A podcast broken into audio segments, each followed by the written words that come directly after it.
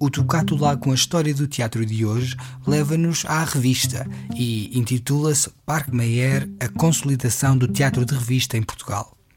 A investigadora do SET e professora do Programa de Estudos de Teatro da FLUL, Paula Magalhães, será o compère que nos guiará nesta visita a um tema e a uma época que conhece bem. Ela é doutorada em estudos de teatro, com uma tese dedicada ao teatro de feira em Portugal e tem publicado vários livros sobre, eh, nomeadamente, os anos 20 em Portugal, mas também, mais especificamente, sobre figuras do teatro, como Sousa Bastos, ou sobre espaços uh, teatrais, como o Teatro da Trindade. Como interlocutora convidada, tenho o gosto de apresentar a Andreia Brito Silva, que, após ter completado a parte curricular do mestrado em Estudos de Teatro da FLUL, se encontra agora a desenvolver uma tese sobre a grande atriz Laura Alves. Esta sessão foi gravada na Faculdade de Letras da Universidade de Lisboa no dia 18 de maio de 2022. Obrigada, obrigada Zé pelo primeiro pelo convite. Dizer que é um prazer poder estar nestas conversas. Não estive em todas, mas uh, falhei duas uh, por, uh, por impossibilidades de força maior, como se costuma dizer, mas que são, têm sido sempre conversas muito agradáveis e, portanto, é também nesse, nesse, nesse lugar que eu me coloco aqui para, uma, para o que espero seja uma conversa agradável. E com o grande prazer de ter a minha colega e amiga Andréa Brito Silva aqui uhum. como interlocutora, e já não nos víamos há algum há tempo, tempo é e portanto ter a Andréa de volta por causa desta conversa parece-me uh, um, uma, excelente, uma excelente iniciativa e por isso agradeço. Começar por dizer que vamos mesmo ter uma conversa e falar, porque eu não sou de todo, nem de perto nem de longe, especialista em teatro de revista, nem nada que se pareça. A verdade é que. Uh, decorrente de alguns estudos que fui fazendo, a revista era uh, era um género recorrente também nesses, nesses estudos e, portanto, por lá fui passando uh, com a tese do teatro do ginásio, a tese de, a dissertação de mestrado do teatro do ginásio, a biografia do Sousa Bastos, também o Teatro da Trindade, também a questão da Belle Époque e depois os anos 20. E por isso é, é, falar um bocadinho mais sobre aquilo que fui, que fui apreendendo a partir desses desses estudos e nada que tenha a ver com uh, uh, saber, nem de perto nem de longe, sobre a questão do teatro de revista e sobre a questão do teatro de revista no Parque Mayer. Dizer, aliás, que uh, o ter vindo para esta, esta conversa, apercebi-me que de facto a questão do Parque Mayer me parece uma temática que ainda não está um, suficientemente trabalhada e, portanto, apercebi-me que, de facto, sobretudo, eu diria ali os primeiros anos do Parque Mayer, que são aqueles que de que falaremos aqui, aqui um bocadinho. Uh, e, portanto, também uh, ter percepcionado isso também me deu alguma vontade de, sim, se calhar é importante não, não sei se serei eu, mas eh, quem quer que seja, de, de se debruçar verdadeiramente sobre, sobre esta questão do Parque Mayer, que de facto me parece. Ah, a questão da revista modernista está trabalhada, alguns aspectos que estão, de alguma forma, vão sendo trabalhados, mas não o Parque Mayer desde os seus princípios e de como a revista se vai instalando de alguma forma ali na, naquele espaço.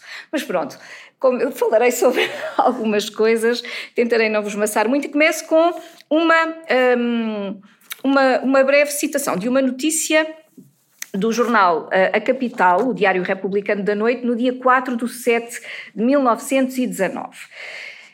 Então, estão já a funcionar em temporada de verão os teatros da Trindade, Ginásio, Politeama e dentro de poucos dias começarão os seus espetáculos o São Luís, Avenida e Éden. Sendo a revista um género que não cansa o espectador com graves problemas sociais, transformações políticas e outros assuntos graves, mas unicamente destinado à troça, aos efeitos de plástica, conjugados com os da cenografia, da indumentária, da música, da coreografia, realçados pelos da perfeita aplicação da luz elétrica, a maioria das nossas casas explorarão essa especialidade, procurando as respectivas empresas bater o recorde da melhor combinação dos aludidos efeitos. Percebemos que nesta altura a, revista já era um dos géneros de, de eleição, mas a verdade é que ainda não tinha, e já era desde há muito tempo. Aliás, em 1909, o Arquivo Teatral publicava um artigo a que intitulava A Febre das Revistas e criticava a proliferação do género, com os seus fazedores a aparecerem por todos os cantos, com maior quantidade, dizia, diziam eles, com maior quantidade em maior quantidade que os cogumelos, queixando-se da pornografia, pouca graça e raras piadas políticas, a chave, diziam eles, das antigas peças do género e da sua quase nenhuma arte. Portanto, percebemos que o género já estava de algo, já era, já estava entre os géneros de eleição da, da, da população em Portugal, mas ainda hum, não conseguia o pleno, digamos, que seria agradar a gregos e troianos, que também era o nome de uma parceria teatral, mas aqui pensando que seria de agradar a todas, uh, as, toda, a todas as classes sociais. Com a abertura do Parque Meyer e a entrada em funcionamento dos seus teatros, o Maria Vitória, o Variedades, o, o Capitólio apresentou alguma revista, mas não muito, e depois o ABC, um, o género de alguma forma encontrou um terreno seguro, não que a proliferação tenha acontecido ou a consolidação tenha acontecido por, por, por causa do Parque Mayer, mas o Parque Mayer permitiu uma espécie de, uh, como como o Luís Francisco Rebelo refere, uma espécie de centralidade para o género. E, portanto, isso permite eh, de alguma forma essa consolidação. Os teatros do Parque Mayer vão de facto ajudar a essa consolidação, mas o que me parece engraçado também é que é a revista, isto é um aspecto uh, que eu, que eu trabalhei um bocadinho agora, ou de alguma maneira me apercebi a propósito desta conversa, de como se calhar é é a revista que vai também ajudar na afirmação do próprio espaço Parque Mayer enquanto espaço de diversão da cidade de Lisboa. Isto porquê? Porque Uh, o Zé há bocadinho falava da questão das feiras, da, da, da, do, do, meu trabalho de doutoramento, que foi em torno do teatro de feira. E, no fundo, o Parque Mayer surge como uma tentativa de fazer ressurgir no centro de Lisboa as antigas feiras que existiam também no centro da capital. E que feiras eram essas? Feiras como as mais antigas do Campo Grande, das Amoreiras e de Belém, e depois, posteriormente, algumas que vão sendo substituídas, a Feira de Alcântara, a Feira de Agosto e a Feira de Santos. estas antigas, as mais antigas feiras, como as do Campo Grande e a Feira de Belém também, começaram por ser mercados abastecedores. No caso da Feira das Amoreiras, era diferente, era uma espécie de feira romaria, uma, uma coisa mais religiosa, mas estas feiras foram mudando de configuração ao longo dos tempos e vão se tornando numa espécie de aquilo que podemos chamar feiras de divertimento, uh, onde uh, uh, vão se transformando nessas Porquê? Porque se vão proliferando algum uh, divertimentos vários ao espaço, as pessoas já não iam às feiras para comprar, para se abastecer de determinados produtos, mas iam também só como, como diversão.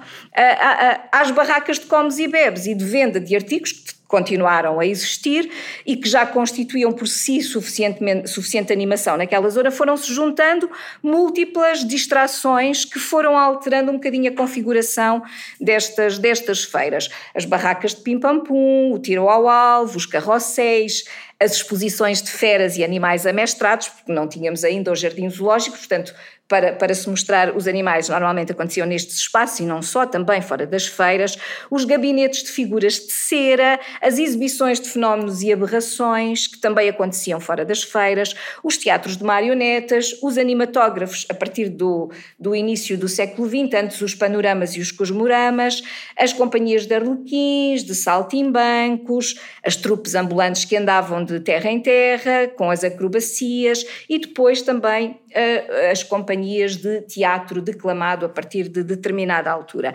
É engraçado porque há uma crónica na revista Ocidente que refere, para dar conta desta transformação, eh, eles referem que o público foi deixando de ir às feiras para gastar dinheiro e de lá trazer alguma coisa, passando simplesmente a gastá-lo para não trazer nada. Acorria ao mexilhão e à sardinha assada, deslumbrava-se com as figuras de cera e com os museus ambulantes de coisas raras e esquisitas e divertia-se nas barracas de tiro ao alvo admirava as bailarinas de sevilhanas dos cafés cantantes. A ideia de que, de facto, as feiras foram configurando e as pessoas já não iam para trazer nada, só gastavam dinheiro. A Feira de Agosto, só perceber, para perceberem quando é que estas coisas foram terminando, a Feira de Agosto, a Feira de Alcântara durou até 1912 foi transferida depois para a zona de Santos e tornou-se na Feira de Santos. A Feira de Agosto, no Parque Eduardo VII, que durou entre 1908 e 1916.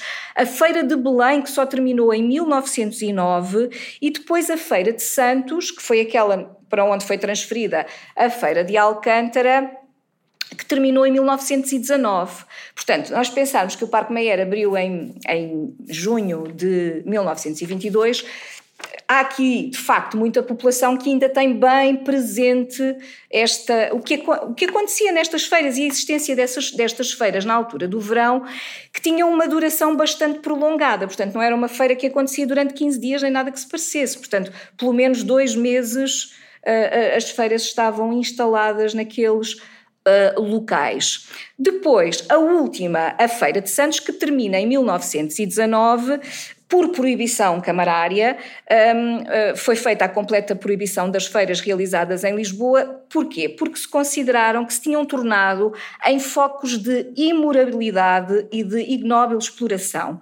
E isto que vou dizer é citado, não é? A última edição da Feira de Santos afigurava-se de veras indecorosa devido à exibição de espetáculos repugnantes, estou sempre a citar, como o da barraca de um preto, que era alvo das bolas que os espectadores, portanto estamos a, ficar, a falar de uma figura humana, que era alvo das bolas que os espectadores lhe atiravam ao rosto. E devido à exploração de crianças e à exibição de barracas que metiam nojo. Estou sempre a citar. E, portanto, de facto, estas feiras foram se tornando em espaços muito pouco aconselháveis. Mas a verdade é que, mesmo a, eh, a Feira de Agosto era um espaço bastante frequentado, ou este, todas estas feiras eram espaços bastante frequentados, mas temos que perceber que por uma população específica, não é? Por uma, por uma classe social mais baixa. Era natural que assim acontecesse. Embora nós se perceba que também a elite também frequentava estes espaços, porque por vezes escreviam sobre estas feiras ou sobre os espetáculos que eram apresentados nestas feiras. Mas percebemos que isso acontece, por exemplo, é muito engraçado perceber que os folhetinistas, como por exemplo o Júlio César Machado, fala muito das nós percebemos que é uma necessidade de alimentar de, diariamente este, este local, este local que é o folhetim, esta crónica diária que é preciso ser alimentada. E é por isso que alguns eruditos de alguma forma, nestas crónicas, sobretudo nas crónicas, nos folhetins, vão passando pelas feiras, porque caso contrário, as feiras, a lateralidade das feiras em relação àquilo que era uh, o aparecer referenciado em jornais ou noutros espaços é bastante diminuta. É bastante diminuta. Uh, o Parque Mayer então surge como uma tentativa de revitalização destas feiras. Em junho de 22, então Paredes Meias com a Avenida da Liberdade, abre a Feira do Parque Mayer, que era assim mesmo que era designada, a Feira do Parque Mayer. Assim chamada, escrevia o Penha Coutinho no, nas suas boémias teatrais, umas crónicas que são publicadas numa revista importante dos anos 20, que é a revista ABC. E é muito curioso, a revista ABC, que é uma revista que tem uma importância grande por ser um reflexo Uh, por ser um magazine que é um, um excelente reflexo de, da vida nos anos da vida em Lisboa e em Portugal nos anos 20 e durante praticamente um ano estas boémias teatrais escritas pelo Penha Coutinho são uma crónica semanal que é publicada ao longo de, de praticamente um ano ou até mais que um ano agora não tenho de, de memória se ultrapassa um ano ou não e qual é a temática destas crónicas precisamente estes teatros de terceira ordem, que eram os teatros que eram montados nas feiras de Lisboa. Não só, não só, muito também os artistas que circulavam uh, nestas feiras e alguns dos quais também circulavam pelos teatros de segunda ordem, alguns que tinham alguma algum pudor em revelar os seus princípios nestes teatros de feira, precisamente por ser um espaço não tão bem visto, ou espaços que não eram tão bem vistos quanto isso. E então diz o Penha Coutinho, nas boémias teatrais, Uh, Portanto, chamava-se Feira do Parque Mayer porque os seus iniciadores fizeram publicar em todos os, os, jornais que iam ressuscitar as antigas feiras à maneira daquelas que tanto agradavam às massas populares e mesmo à alta sociedade, em parte, não é? Que não menosprezava algumas horas passadas em alegre e pacata Boêmia cria-se a substituição da Feira de Agosto por um espaço onde se instalassem condignas barracas, e no fundo era isso, de comes e bebes e, de, e divertimentos, incluindo teatros. E então, no dia após a, a, abertura, o Diário de Notícias, um dos poucos que faz um, uma notícia ainda bastante abrangente sobre a abertura do Parque Meyer, portanto no dia 16 de junho de 22, assinalava precisamente o regresso das feiras de verão mas de acordo com as exigências da época. Então, o título era Revive a velha Feira de Lisboa vestida à moderna escrevia, não sei se vou ler tudo, mas leio, um bocadinho. Revivem as feiras na feira do Parque Mayer à Avenida. Lisboa sentia que lhe faltava qualquer coisa. Essa coisa que lhe faltava no começo do verão, que está correndo, era a feira. Não a feira suja, como as últimas de há 10 anos de Alcântara e de Belém, ou mesmo a chamada Feira de Agosto, que nunca foi possível tornar limpa a valer. O Parque Mayer, fresco e aristocrático. Ai! aristocratizado logrador público de uma vivenda apalaçada cheia de encanto, mercê de esforços de uma direção empenhada em manter a Lisboa em Lisboa, manter a Lisboa todo o seu feitio, realiza o que se pode chamar o milagre de conciliar o gosto do público de outro tempo com as exigências da nossa época. Estamos em plena avenida e essa circunstância é preciso não ser esquecida. Portanto, era a ideia de atenção, nós temos uma feira que é uma coisa popular, mas está ali lado a lado com a Avenida da Liberdade. A atual feira está dentro de um amplo recinto morado, cheio de arbustos e de graça, numa bela posição plana, com todos os confortos de transportes, alegria de luz e comodidades. Hum, portanto, e, o que é que tinha uh, esta feira do Parque Maior? Tinha tudo o que as, as outras feiras, as antigas feiras, tinham. Uh, Casas de comes e bebes, barracas de refrescos, quinquilharias, queijadarias, farturas, os, os tiro ao alvo, carrosséis, um cinema, a barraca dos aviadores, que era uma barraca, um divertimento que proporcionava uma viagem de aeroplano ao Rio de Janeiro, numa altura em que se celebrava, portanto, estava o Gago Coutinho e o Sacadura Cabral, portanto, os jornais só falavam disso nessa altura, portanto, também era natural que não houvesse muito espaço para outras coisas. Uh, e o Teatro Maria Vitória, que só entraria em funcionamento no dia 1 de julho. Portanto, o Parque Meyer abre a 15 de junho de, de 22, o Maria Vitória só, abre as só é inaugurado no dia 1 de julho. Mas aquilo que percebemos é que a abertura não foi propriamente muito noticiada. E apesar desta notícia do Diário de Notícias, que é até bastante acolhedora e, e bastante entusiasta, temos depois uma pequenina notícia que aparece no jornal Mundo que diz assim. Com grande concorrência, inauguraram-se ontem algumas barracas do Parque Meyer ao Salitre, portanto, só se inauguraram algumas barracas. Pela meia-noite e meia, as autoridades. Isto, isto está mais, não está bem porque eu escrevi à mão, não, não está exatamente ipsis verbis o que está no jornal, mas é assim uma coisa pequena. Pela meia-noite e meia, as autoridades mandaram encerrar as barracas com o fundamento de não terem licença do governador civil para funcionarem depois da meia-noite. Por causa desta decisão, registaram-se algumas manifestações contra as, as, as, autoridades. O que quer dizer, logo na primeira noite de abertura, houve logo alguns desacatos e ainda por cima com os agentes da autoridade. Um, mas de facto a, a, a, importância e o lugar que, sobretudo, os periódicos, como espelho, não é, do dia a dia que são, dão à, abertura do Parque Meyer não é muito grande. Vão falando, vão falando, alguns periódicos vão falando que está para breve a abertura, vão falando, sobretudo, fala-se mais depois quando abrem os teatros, porque os teatros entram nas agendas Uh, dos próprios um, dos periódicos, mas não tanto do espaço. Uh, as manchetes, na altura, estavam todas centradas na viagem de, de Gago Coutinho e Sacadura Cabral. Apesar, mas para vocês perceberem como de facto, apesar de estar paredes meias com a Avenida da Liberdade, este espaço não, não teve durante, durante algum tempo uma grande notoriedade, nós percebemos depois com algumas notícias que os magazines ilustrados e com ilustrações, com várias ilustrações, nos vão dando.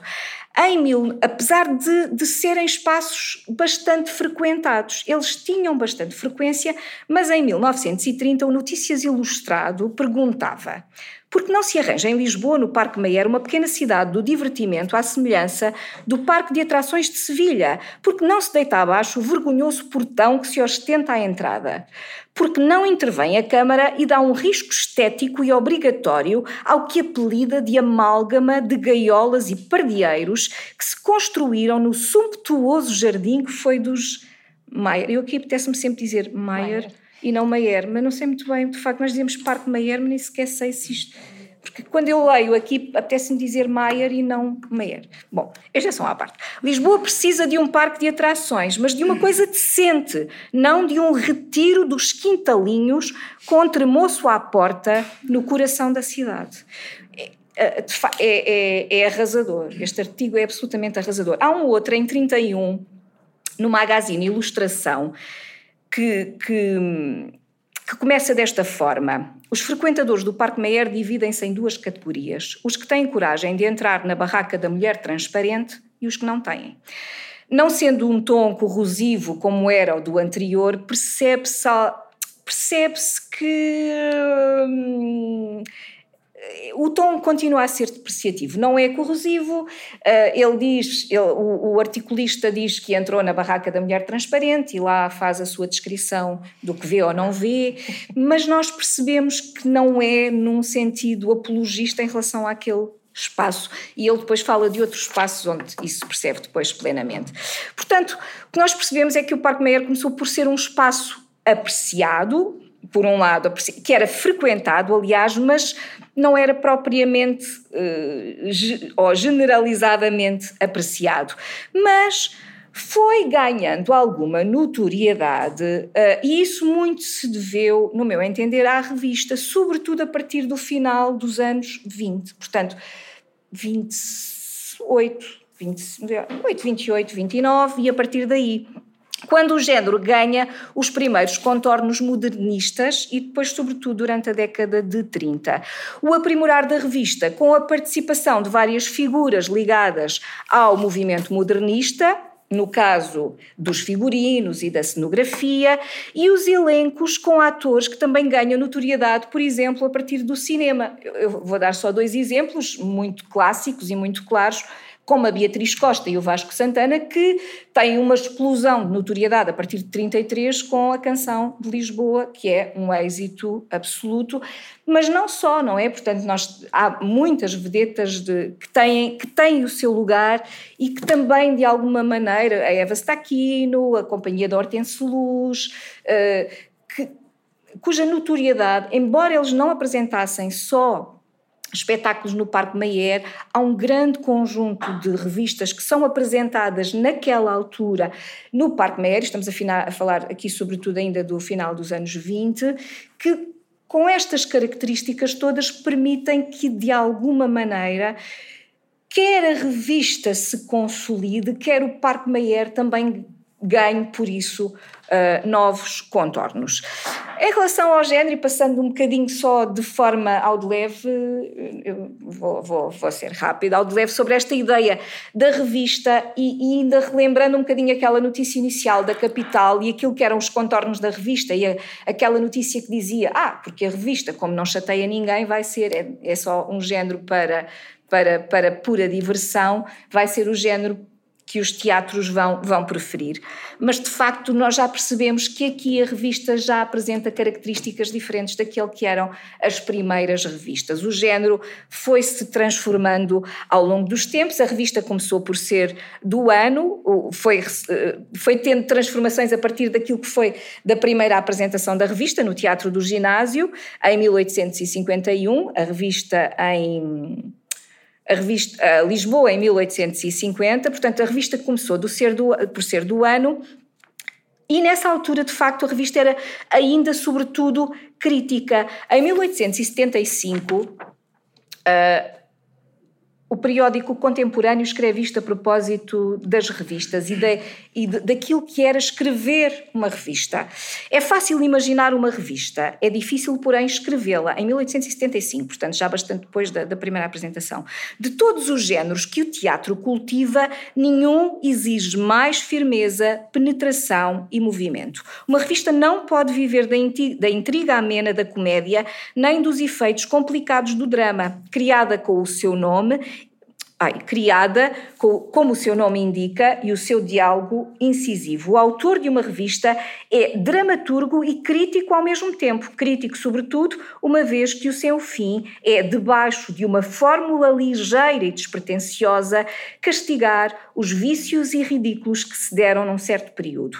Frente a frente com os despeitados, em luta com os vaidosos, o autor da revista precisa ter, não para periclitar, a coragem dos grandes lances. Ninguém pretende arrancar máscara aos que representam a comédia humana sem incorrer profundamente no seu eterno desagrado. Ou seja, os dramaturgos, os uh, comediógrafos da revista bebiam dos acontecimentos do ano a inspiração para passar então em revista, passa a redundância, uh, uh, em tom satírico e xistoso aquilo que eram os principais acontecimentos. É curioso que quando surge a primeira revista que não é do ano, no caso, o Entre Broas e Amêndoas, e eu não apontei a data, erro meu, má fortuna, mas depois vos direi, porque não trouxe, mas que é o Entre Broas e Amêndoas, o Gustavo de, de, de Matos de Sequeira escreve, a propósito desta, desta revista, ele escreve no início de cada ano, entrava-se a esperar o ridente comentário aos acontecimentos do ano anterior e ninguém lhe pedia imaginação construtiva. O que se lhe exigia era sal cáustico que polvilhasse os erros, os defeitos, as injustiças das coisas e dos homens. A inventiva havia de vir depois para socorrer os revisteiros de todos os meses, ou seja, todos os meses já não era passar em revista, portanto já era preciso puxar pela imaginação e não apenas recorrer aos acontecimentos do dia a dia. E, e segundo o Matos Sequeira, é esta revista que era chamada Entre as Broas e as Amêndoas, portanto, passava em mais ou menos aquilo que acontecia nos primeiros meses do ano, faltavam os acontecimentos, que era aquilo que alimentava as primeiras revistas. A imaginação dos autores só viria portanto devia ser uma necessidade mais tarde. Um dos primeiros renovadores da revista e aquele que lhe deu os primeiros contornos mais de espetáculo e menos, se calhar, ou aliviando o lado do texto e tornando mais abrangente ou, ou mais amplo a esta ideia de espetáculo foi precisamente o Sousa Bastos. Porque, portanto, ele, de alguma maneira, ele foi, eh, ele escreveu várias revistas e também como uh, encenador, na altura não era essa a palavra, mas pronto, ensaiador das suas próprias uh, revistas, ele acabou por uh, ir doseando a crítica social e política com a fantasia, isto mesmo antes da censura entrar em cena em 1890, com um lado visual mais apelativo, de forma equilibrada e também de modo a não ferir suscetibilidades. Ele também, como empresário que era, ele ia à, à, medida que ia apresentando revistas e que percebia que determinados números funcionavam muito bem. Por exemplo, se ele tinha, se ele punha uma determinada atriz a cantar um fado e esse número uh, resultava muito bem e era bastante aplaudido, a revista certamente que aquela atriz ia cantar um novo fado na, na, nova revista. Se havia um quadro com um incêndio que também resultava muito bem, era muito aplaudido, como incêndios era coisa que não faltava uh, em Lisboa, certamente que a revista seguinte ia ter um quadro com um incêndio. Portanto, ele percebia aquilo que funcionava, era um bocadinho uma lógica do marketing, não é? Portanto, nós percebemos aquilo que funciona e vamos replicar, de modo a tornar a coisa mais abrangente. E ele, de alguma maneira, com a revista Tintim por Tintim, e, e, e claro, isto não sou eu que escrevo, uh, ele descobre, ele fixa, não descobre, ele fixa de alguma forma aquilo que passa a ser o modelo de revista que vai vigorar, de alguma forma, até 1910, até a altura da, da Primeira República, uh, da, da, da, instauração da República. Um, o entrar em cena da, da, da censura em 1800, portanto, o Tintim Tintim é uma revista de 1889, o facto de em 1890 a censura entrar em ação não vai ser muito perturbador para as revistas do Sousa Bastos, porque ele já tinha encontrado de alguma forma uma técnica de dar as suas alfinetadas no poder, mas sem criar, sem ferir suscetibilidades. Portanto, ele já ele sabia mais ou menos como fazer as coisas e, portanto, não faria muitos, muitas suscetibilidades. A entrada em cena da censura não perturbou muito aquilo que já era a sua prática.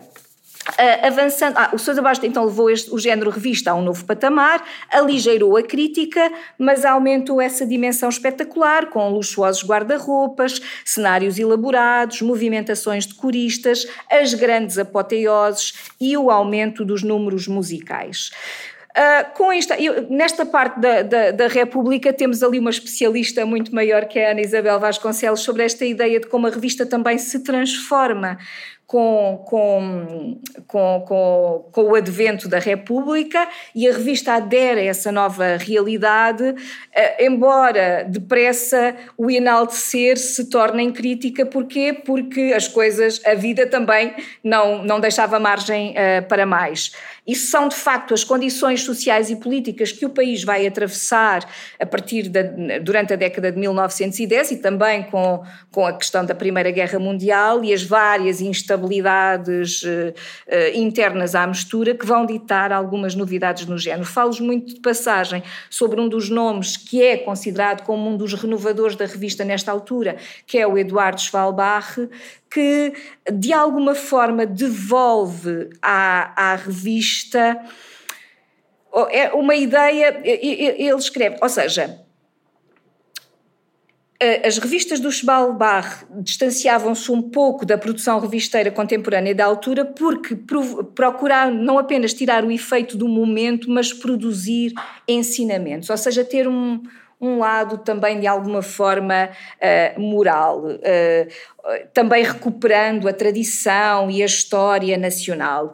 É, é, engraçado, porque apesar desse enaltecimento que é feito das revistas do, do Svalbard, Luís Francisco Rebelo não comunga, não diz, não comunga tanto dessa ideia, uh, esse entusiasmo associado ao, ao dramaturgo, qualquer, diz ele, qualquer alusão ao espírito das revistas do Svalbard era invariavelmente acompanhada dos adjetivos vicentino e aristofanesco, mas a estrutura das suas revistas não diferia muito uh, do modelo aperfeiçoado pelo Sousa Bastos. Nos anos 20, ou no início da década de 20, vamos, estamos naquele momento onde a revista apesar das transformações, continua a ser um espelho cómico-satírico daquilo que é uh, o dia a dia e daquilo que é a realidade. E, de alguma forma, foi também introduzindo aquilo que eram as, as transformações que a sociedade uh, ia tendo.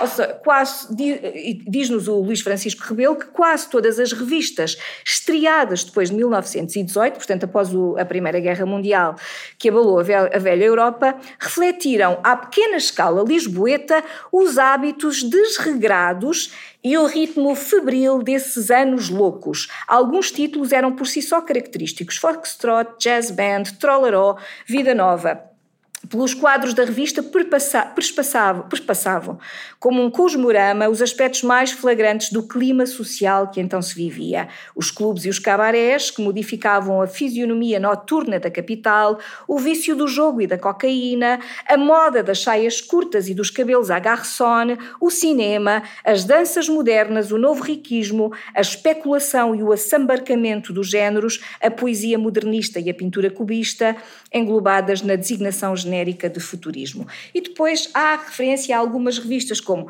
o Aqui del Rei, eh, que estreou no Éden, que mostrava os clubes chiques da capital, a Céu Aberto, que fazia eh, desfilar garçons e travestis, a Ditosa Pátria no Trindade, que tinha papillons e croupier como personagens, o futebol, que evocava a visão febril do cabaré, eh, a ideia da integração também da música estrangeira, e era engraçado como as revistas com muito fado que integravam, começaram também a integrar os foxtrots, os charleston e toda essa os one stepped e era engraçado que muitas próprias revistas uh, uh, uh, a luta da, da música tradicional, que era a música tradicional da revista e sobretudo o fado, havia algumas revistas que colocavam uh, os dois géneros em, em como se fosse uma espécie de luta de vamos lá mandar embora estes géneros novos que aparecem por aí, que estão a se embarcar tudo.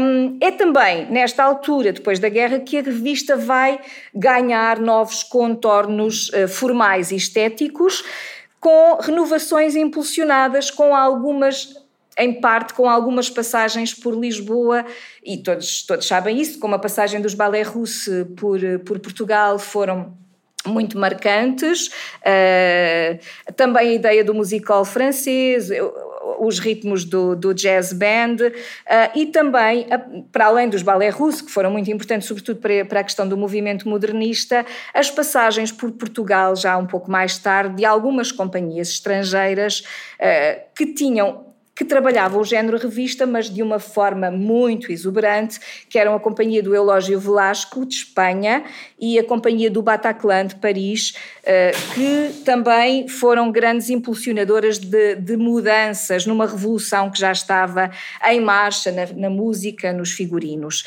Um, algumas alterações que também importa referir nesta altura, que têm a ver também com, por exemplo, as coreografias. Uh, percebemos que até finais da década de, da, da, segunda década do século XX não eram exatamente coreografias que as revistas apresentavam, mas, mas movimentações das coristas.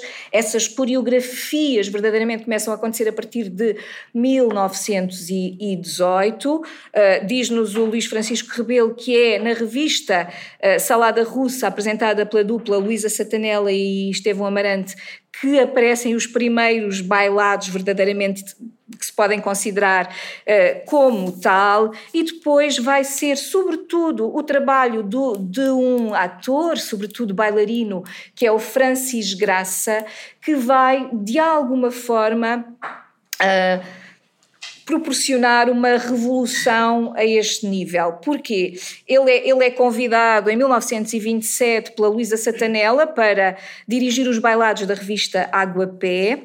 Uh, de alguma forma ela intuía que o Francis ia pôr as suas uh, bailarinas, as suas coristas a dançar verdadeiramente e foi o que aconteceu. E em 28 já o Notícias Ilustrado preconizava que, o jovem que este jovem bailarino quisesse criar uma forte estilização dos ritmos populares portugueses arejados de um sopro de gosto moderno, conquistaria infalivelmente os aplausos dos mais seletos círculos internacionais. Isto vai acontecer mais tarde, com o Verde Gaio, mas já nesta altura, só com o trabalho que ele tinha feito e ainda era não muito trabalho, já se intuía de facto. Uh, e é engraçado como em 1930 há uma, também uma reportagem Notícias Ilustradas, desculpem andar sempre nesta coisa do Notícias Ilustrado, mas de facto também, é, é, também este periódico é um espelho disso tem uma reportagem, uma fotoreportagem que eram muito comuns naquela altura e naquele, naquele jornal, uma coisa que chama, eu, eu depois tenho ali algumas imagens que já, que já vos mostro, Os Ditadores das Pernas,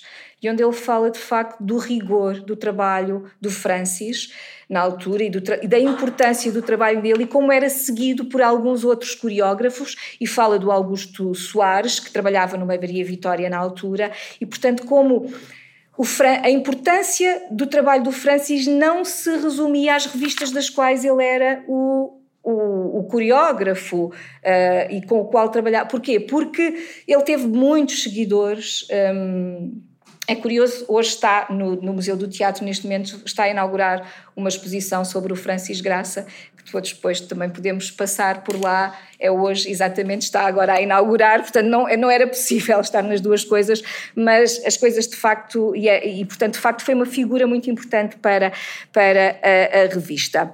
A, a revista Água Pé e depois uma outra revista também uh, com o Francis Graça, que é o 7 e meia em 1927, são, uh, uh, não são apresentadas no Parque Meyer, mas são de alguma maneira consideradas as duas primeiras revistas modernistas e que de alguma maneira vão ditar aquilo que vai acontecer depois, nos anos seguintes, já no Parque Meyer, destacam-se as montagens das. Eu, já, eu queria, quero tentar despachar agora rápido para podermos conversar. As montagens das companhias da mexicana Eva Staquino, que se instala, que é que é, que é curioso, porque Eva Staquino chegou a Portugal precisamente com a companhia do Elógio Velasco, portanto, ela era uma das atrizes da companhia do Elógio, do, da companhia Velasco, e depois acaba por, por, por se instalar em Portugal, e portanto ela tem toda essa inspiração desse estilo feérico das revistas de Velasco, e depois vamos ter várias revistas como a Carapinhada em 28, Coração Português e Mãe Eva, e também da companhia da Hortense Luz, como a Ramboia, o Chato Parreira, o Ricocó, que vão consolidar o movimento estético uh, modernista como principal fonte de inspiração aqui nesta, uh, nesta altura. Um, voltando um bocadinho e depois para terminar esta questão do, do Parque Mayer, em 22 abre o Parque Mayer e vimos que não o teatro não abre imediatamente. O Maria Vitória, que é o primeiro teatro, é inaugurado a 1 de julho de 1922, mas é também, quando é inaugurado, uma barraca. É um teatro feito de madeira. Só mais tarde, eu não sei quão exatamente mais tarde, é demolida essa barraca e é construído um espaço definitivo, mas foi construída a imagem dos teatros de feira que eram montados nas feiras uh, de Lisboa. Uh, nesses antigos teatro barraca e nas feiras, onde a revista já era, nesta altura, o principal género de, de eleição. Nesse, no Parque Mayer também vai ser esse o género de eleição, embora não seja no princípio o género dominante. Vão, aparecer, vão sendo apresentadas algumas feiras, mas também, hum, mas também comédias musicadas. Hum, Uh, portanto, não é apenas o género revista que nos princípios passa uh, pelo, pelo, pelo Parque Mayer. A primeira revista é até aquela que serviu de inspiração à, aqui ao cartaz do Tucatulá, que é a Lua Nova, que estreia no que estreia no, no Maria Vitória. A segunda revista, no Maria Vitória, só aparece um ano depois. Portanto, porque a coisa também ali, durante o inverno, o teatro não parece que tenha funcionado e estreia uma segunda revista, que é o Fado Corrido, em 1923, que tem tanto sucesso que o, que o empresário, que é o António Macedo, replica a apresentação desse, dessa revista no São Luís com outro elenco. Portanto, o Fado Corrido é apresentado no mesmo verão em dois teatros ao mesmo tempo com diferentes elencos, só para perceber como é que a coisa. Bom, é, havia público para, para tanto. Depois temos outras revistas como o Ratamplin. Uh, em 25, o futebol também em 25, As de Espadas em 26, uh, que é já estreada, é engraçada esta, já depois do golpe militar, mas que ainda se atrevia a um certo número de remoques à ditadura. Em 26, então, abre o Variedades, com a revista Pó de Arroz, que tinha uma vedeta espanhola, que era a Anita Salambó, e um jovem, mas já bastante promissor ator, que era o Vasco Santana, que não era exatamente um desconhecido, porque ele era o galã cômico, um, ele era galã cômico e dava muito nas vistas nas operetas da companhia do Armando Vasconcelos, que apresentava os seus espetáculos no Teatro São Luís, e ele já tinha uma notoriedade bastante grande nessa altura como galã cômico. Para, uh, portanto, depois, uh, várias revistas que são apresentadas a partir daí. Em 28, no Variedades, o Carapinhada, da mexicana Eva Staquino. Lá está, com a ajuda dos, dos, dos artistas ligados ao movimento modernista, como os pintores António Soares, Maria Adelaide Lima Cruz, portanto, um, que procura replicar, ela procura replicar este estilo férico das revistas da companhia Velasco, com muito movimento, muitas penas, muitas, muitas plumas. Ainda durante o ano de 28, 2018, destaque também para a estreia no Maria Vitória da Ramboia, em que mais uma vez se destacavam as cortinas do António Soares uh, e que receberam os figurinos do José Barbosa, as coreografias do Francis Graça. Portanto, percebemos o Francis, estes pintores modernistas que trabalhavam toda a estética da revista, uh, depois a revista Chato Barreira, vão contribuir para esse, de alguma maneira, que a revista se torne um género mais consensual. É verdade que a censura veio, um, veio uh, criar alguma moça. O Luís Francisco Rebelo é muito contundente e diz que, de alguma forma, a censura vai transformar a revista e vai torná-la mais visual. Eu não sei se até tenho aqui uma. Há uma há uma, há uma revista, e isto até para, para terminar. Uh, agora lá em onde eu acho que tinha isto alguns, mas. Ah, sim, a cópula de abertura de um dos números da revista Fado Liró, estreada no Variedades em 28, expressava, com acompanhamento musical, o estado da arte no que diz respeito ao género, ao, ao género revista. E, e isto dizia-se na própria revista, um número musical. As revistas de agora, elegantes, vivem quase sem terem autores, só de sedas e coisas galantes, só de rendas de plumas e flores. Portanto, esta, no fundo, aquela ideia do que é que a revista agora nos traz. Um, o que eu entendo é que a censura terá feito, claro, obviamente, a sua moça na revista, mas não tanto, talvez, nesta altura. Porquê? Porque a revista, sobretudo nos anos 20 e início dos anos 30, assume este lado de espetáculo também por influência, porque é esse lado de espetáculo que este público quer ver. É, mas com. Uh, esta consolidação de que aqui se fala tem a ver com o facto de muitas destas revistas terem sido apresentadas nesse espaço que é o Parque Mayer, que se foi tornando uma espécie de pequena Broadway, se é que assim podemos falar, porque não temos mais nada que se possa assemelhar. em Portugal, chamemos uma pequena, muito pequena, muito pequena, muito pequena Broadway, mas onde de facto embora o Capitólio nunca tenha sido assumidamente um espaço de revista, até porque funcionou muito como, como cinema nos, nos primeiros tempos, mas também apresentando revistas, um, eu acho que uh, é a revista, é, é, é, é esta, esta, é a revista já constituída com estas características que vai ajudar a consolidar o espaço Parque Meyer enquanto espaço de diversão. Uh, e a própria revista também se consolida por encontrar ali uma espécie de recanto onde pode crescer e proliferar. Tinha mais coisas para dizer, mas acho que não vos devo maçar muito mais, e sendo um tocato lá, portanto, eu, tu, já, agora, lá, lá, agora que venha de lá, sobretudo primeiro aqui da, da minha querida Andreia. Uh, então, tu, tu, tu, estudaste muito o início do, do, do Parque Meyer, o pouco que há, não é? Uh, tu conseguiste buscar a sua origem, porque é que surgiu. Uh, e é engraçado que isso que tu dizes das barraquinhas, uh, dos tirinhos e, e, dos minicircos e da mulher barbuda e não sei o quê, Esse, essas, essas barracas dos tirinhos e das farturas é, foi uma coisa que eu ainda tenho memória do meu pai falar que ia. Portanto, foi uma coisa que não, uh, que não, se, não se extinguiu assim rapidamente. Foi um caráter, um, um teve um caráter de feira que durante muito, muitas décadas possivelmente ainda, ainda se perpetuou. Sim, porque a ideia, a ideia era muito clara, era, porque é que o que acontecia com estas feiras? Estas feiras eram, não eram permanentes, não é? Portanto, as feiras, apesar de terem uma duração prolongada, muitas delas aconteciam dois meses, dois meses e meio, algumas até talvez três meses, mas depois eram desmontadas e, e, e, não aconteciam mais. A ideia era que o Parque Mayer tivesse, fosse um replicar dessas feiras, mas de modo elegante, coisa que não terá sido muito conseguido, pelo menos nos primeiros tempos, e de modo permanente, portanto, porque o Parque Mayer, perdão, funcionaria durante todo o ano e, portanto, eh, teríamos uma feira permanente uma feira ao longo. Sim, um bocadinho também como era eu, eu, eu, eu, acho que não, não devia dizer isto que vou dizer, mas eu vivo na margem sul e, portanto, eu nunca frequentei a feira popular.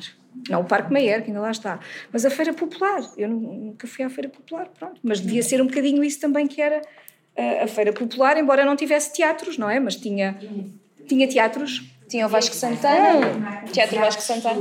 Sim, mas sim, sim, mais tarde, mais tarde.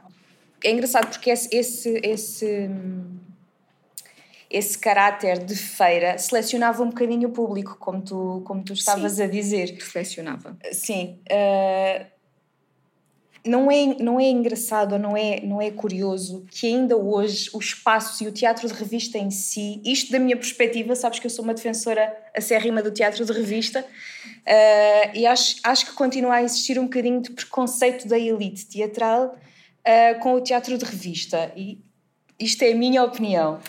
Mas eu acho que aqui houve uma. Uh, lá está, eu não sou uma especialista do teatro de revista e a revista tem toda uma outra continuidade nos anos 40, 50, 60, 70 e em 74 há uma reviravolta que marca uma mudança. Eu aí não, não, não vou falar porque de todo não, não, não sou especialista, mas nós percebemos que a revista, numa determinada altura, e voltando a esta questão da censura, era um lugar onde as pessoas eu só vivi dois anos e meio na ditadura. Pronto, não vivi muito ano na ditadura, tenho pouca memória, mas se percebe que era um lugar onde uh, os comediógrafos de alguma maneira espraiavam ou procuravam espraiar essa.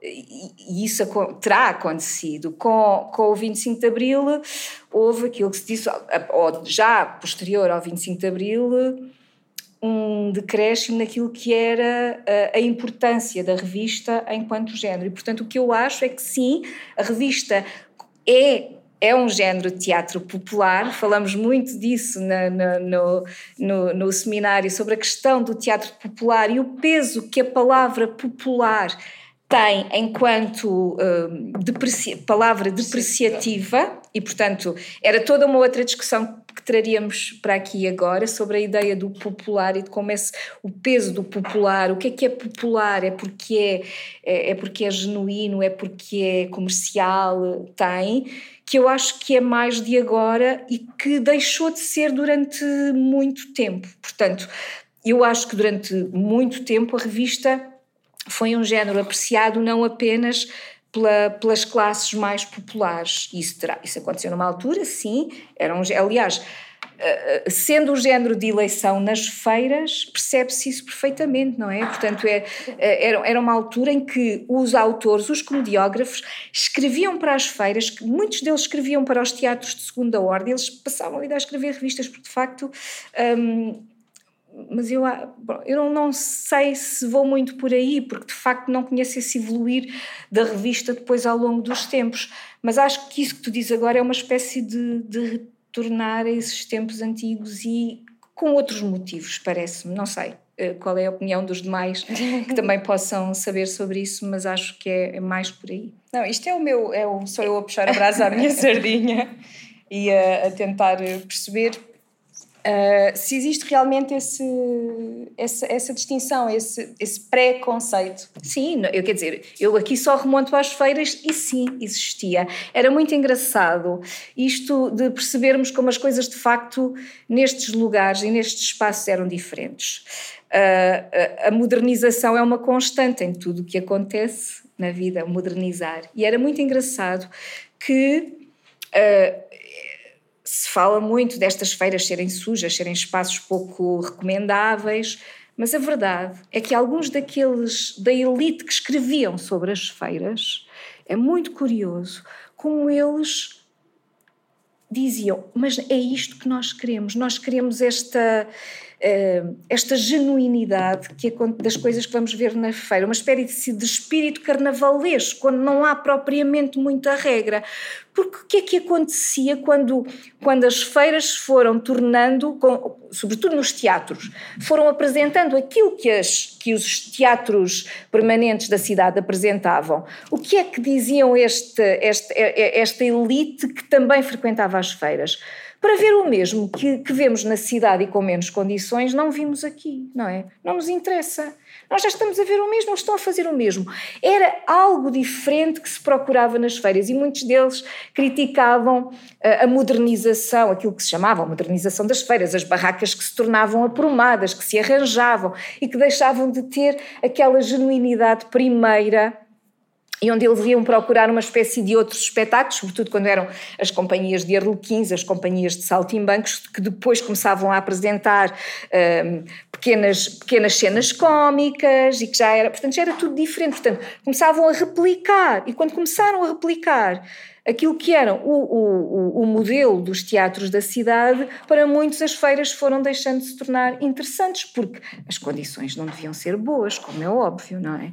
Portanto, era, eram espaços mais baratos para quem para quem frequentava estes teatros e, portanto, eram teatros de terceira ordem, já não eram os de primeira, segunda, eram terceira ou quarta, porque quer dizer, porque alguns. É uma coisa curiosa, era muita gente que cabia dentro destes, destes espaços. Outra coisa que eu acho engraçada, e lá está, não sei se, se estou a ir muito à frente. Um, se estás muito à frente, eu estou muito à frente. Não, uh, porque, porque é engraçado perceber que foi no teatro de revista, aquilo que tu disseste, que, se, que começou a ganhar notoriedade muito por causa das vedetas que, que as pessoas reconheciam do, do, do cinema. Uh, não só, mas também. Não só, mas também. Está em cartaz o Vasco Santana, vamos lá vê-lo. Um, está em cartaz a Laura Alves. Vamos já lá é ver. Depois, é depois, é depois. e, mas, e, e, depois havia números nessas revistas que saíam fora de portas. Ou seja, não sei se por causa do, de, das vedetas que, que lá estavam, mas imagina, toda a gente, eu acho que hoje em dia ainda se lembra de, sei lá, das Carvoeiras, do Fado 31, que foram canções e números que nasceram na, na revista e que depois começaram a. Que a saíram vir... dele. Exatamente. Como, tu, como o Teodoro Novas ao Sonoro, que era uma crítica aos filmes. Uh, ao, cinema, ao, ao cinema, sonoro que, que era na revista Mexilhão, sim, porque isso também era. Como é que isso vem cá para. Como é que sai do teatro? Porque as pessoas iam muito ao teatro, não é? E Digo, começavam a cantar cá fora. Aí está é algo.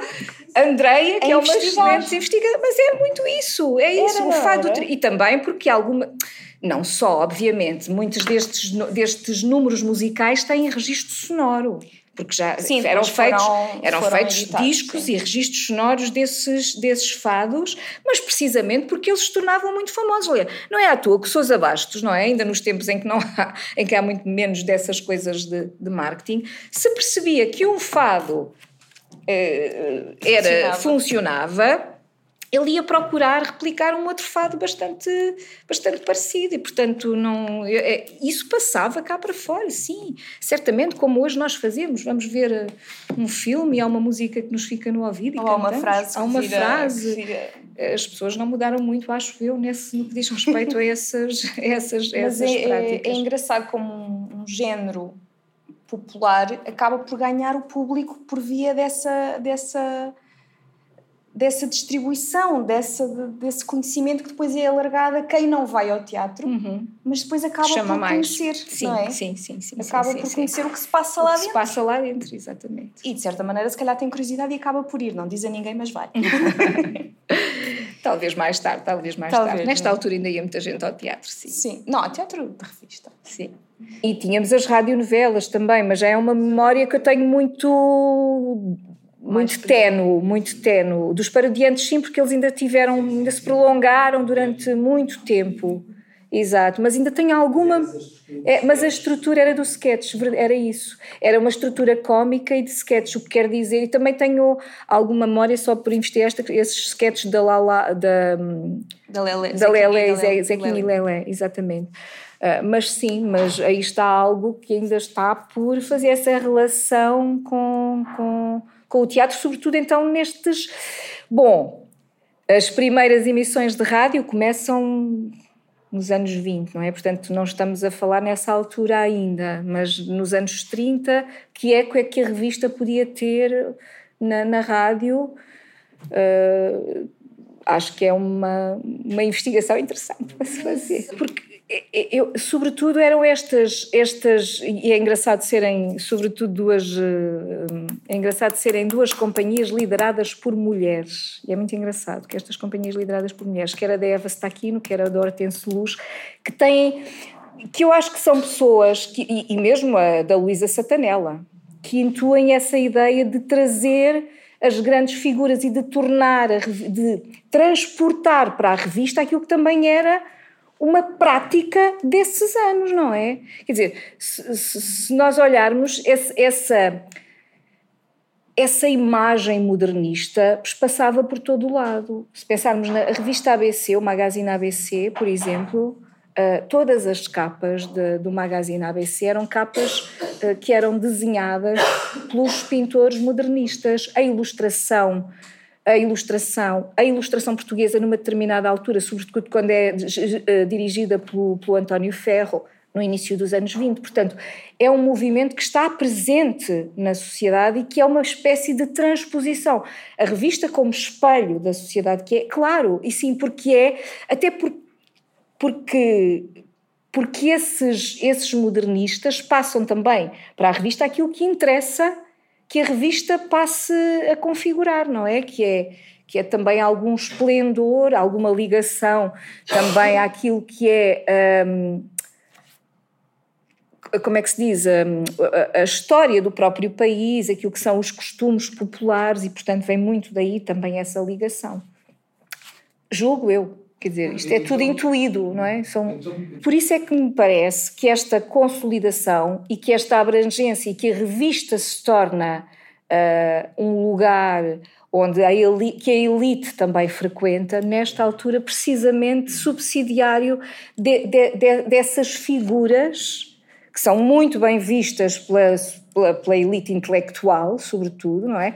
Pensámos que o António Ferro é um acérrimo defensor, faz uma crítica uh, super, muito elogiosa à revista Ramboia, sobretudo por, por essa uh, apropriação ou transposição que a revista tem de, desse, dessas ideias modernistas e, e, daquilo que ela apresenta. Portanto, estamos é o lugar ideal, passa a ser o lugar ideal onde, esse, onde essa elite também revê aquilo que defende, não é? De alguma forma sobretudo aquele que fala, que eu agora não, eu não apontei os nomes dos, do, de quem escreveu, mas sobretudo aquele que fala que vai ao Parque Mayer e que vai ver a mulher transparente, que vai, que vai à sessão da mulher transparente e faz alguma descrição uh, sobre alguns dos espaços que frequenta, não sendo depreciativo, porque ele se considera um daqueles que vai ver vai a mulher lá. transparente, não é? Ele considera-se um, mas nós percebemos que ele está noutro lugar que ele vai quase como, como desafio, eh, como desafio à sua própria.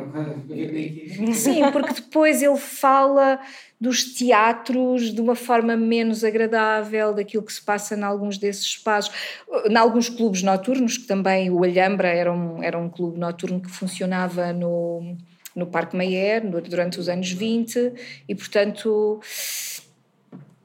eu acho que ele. Agora as imagens, há uma, há uma outra, lá está, Notícias Ilustrado mais uma vez, há uma, há uma reportagem, uma fotoreportagem de 28, onde aparecem numa noite de verão, mas isso também era comum, as esplanadas na altura, quando, quando chegava ao verão, as esplanadas da avenida eh, estavam bastante cheias. Estão, eh, o Parque Meyer está repleto de gente, onde só vemos gente praticamente, gente em todo o lado, assim, muita gente.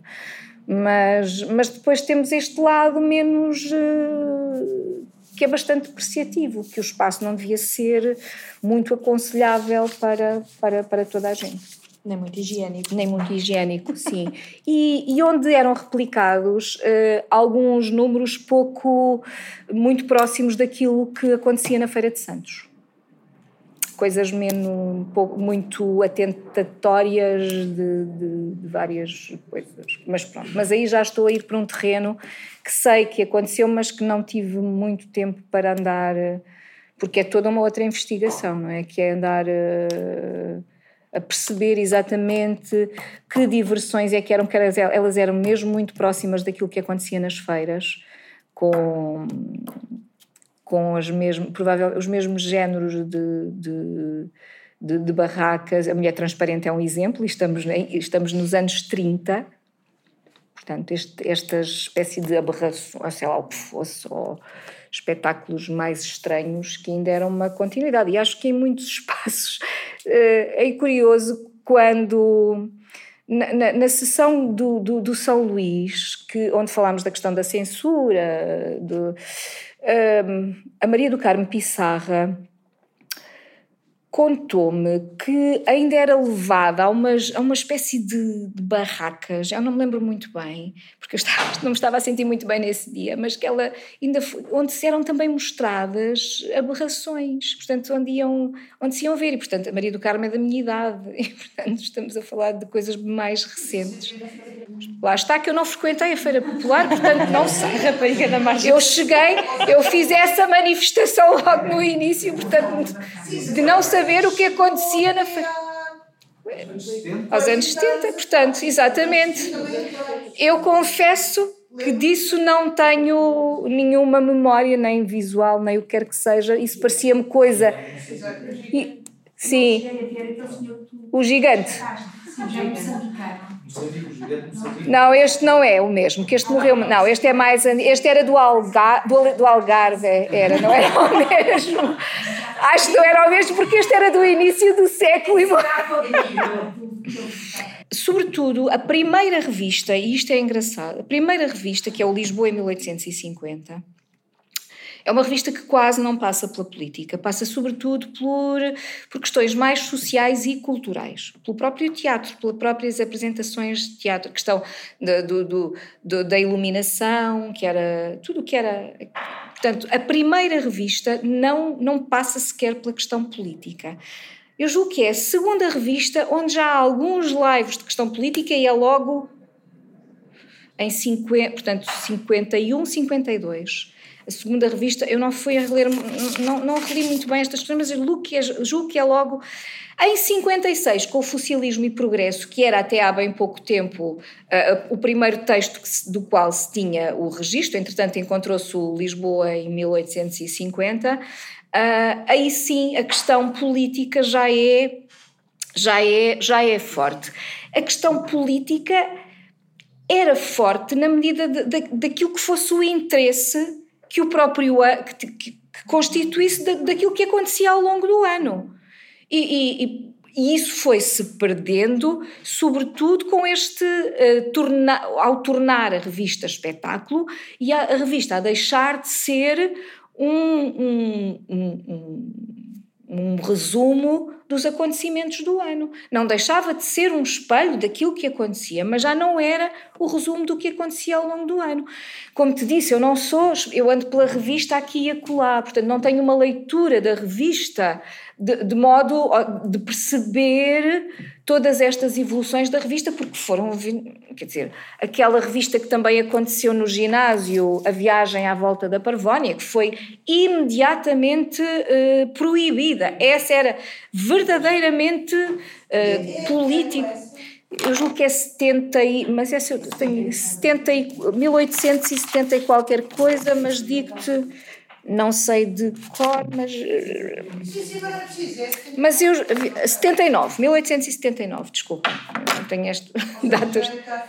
1879, já é muito à frente. Mas sendo que o fossilismo e progresso também já têm questões e algumas com, com censura à mistura, mas é, a, a, viagem à Roda da Parvónia estreou e foi imediatamente uh, censurada, né? portanto saiu logo de cena e não pôde ser uh, apresentada. Agora, de que forma é que isso vai sendo trabalhado? Eu julgo que vai, vai é preciso estudar muito bem as condições políticas da altura. Quero só deixar-vos aqui uma, uma, uma, descoberta que eu fiz, que é uma homenagem ao Tucatulá. Oh. 24 de fevereiro de 33, o Teatro Avenida estreava em fim de festa a, revista de carnaval em um ato e 11 quadros, de João Bastos, música de Venceslau Pinto, Tucatulá. Já tens para o próximo.